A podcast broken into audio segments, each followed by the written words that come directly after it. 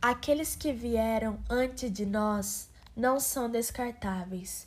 O solo abriu bem os braços e disse: Levante os pés. A árvore disse: Vou te dar vida.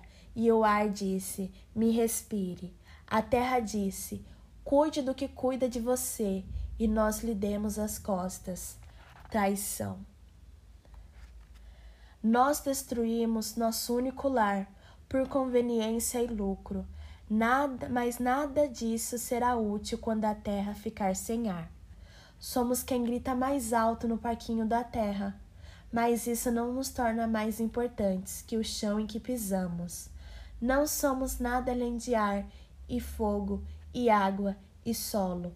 Somos um povo que se esquece do que é feito, um povo que fala do tempo como se fosse algo comum e não mágico, como se os oceanos não fossem água benta, como se o céu não fosse uma visão, como se os animais não fossem nossos irmãos, como se a natureza não fosse Deus e a chuva não fosse suas lágrimas. É como se nós não fôssemos seus filhos e como se Deus não fosse a própria terra.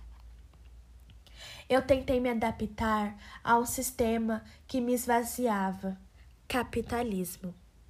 Eu pensei que fosse capaz de encontrar um jeito só meu de ser feliz, mas nada que existia do lado de fora me preenchia da forma como tinham prometido. A felicidade deixou de ser novidade, esperando minha chegada, e eu envelheci procurando a felicidade nos lugares onde ela não morava. Nossa alma não vai encontrar calma nas nossas conquistas, na nossa aparência, nem no trabalho árduo. Mesmo se ganhássemos todo o dinheiro do mundo, ainda sentiríamos falta de algo. De algo. Nossa alma busca comunidade, nosso eu mais profundo busca um ao outro. Precisamos viver em contato para nos, nos sentirmos vivos.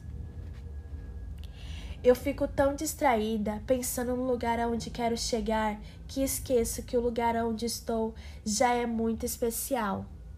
Sinto saudade da época em que amigos e amigas sabiam dos detalhes mais banais da minha vida e eu sabia dos detalhes mais triviais da vida deles.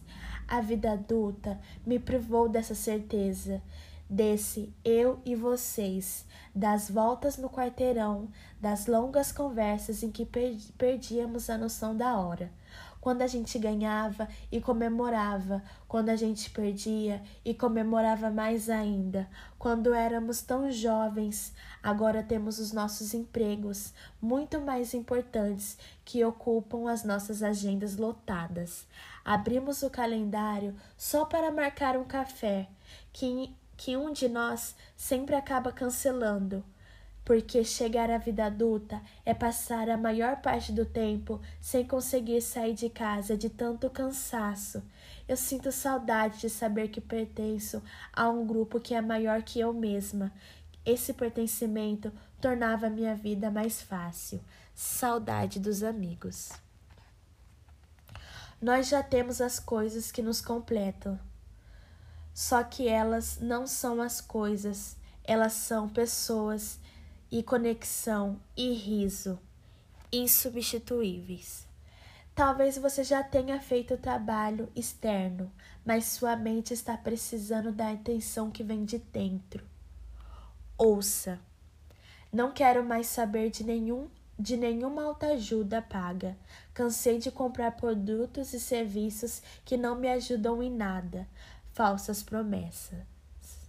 A perfeição não me importa, eu prefiro me jogar de cabeça na loucura que é a vida. Estes foram alguns trechos do livro Meu Corpo, Minha Casa, de Kupi Kaur, da editora Planeta.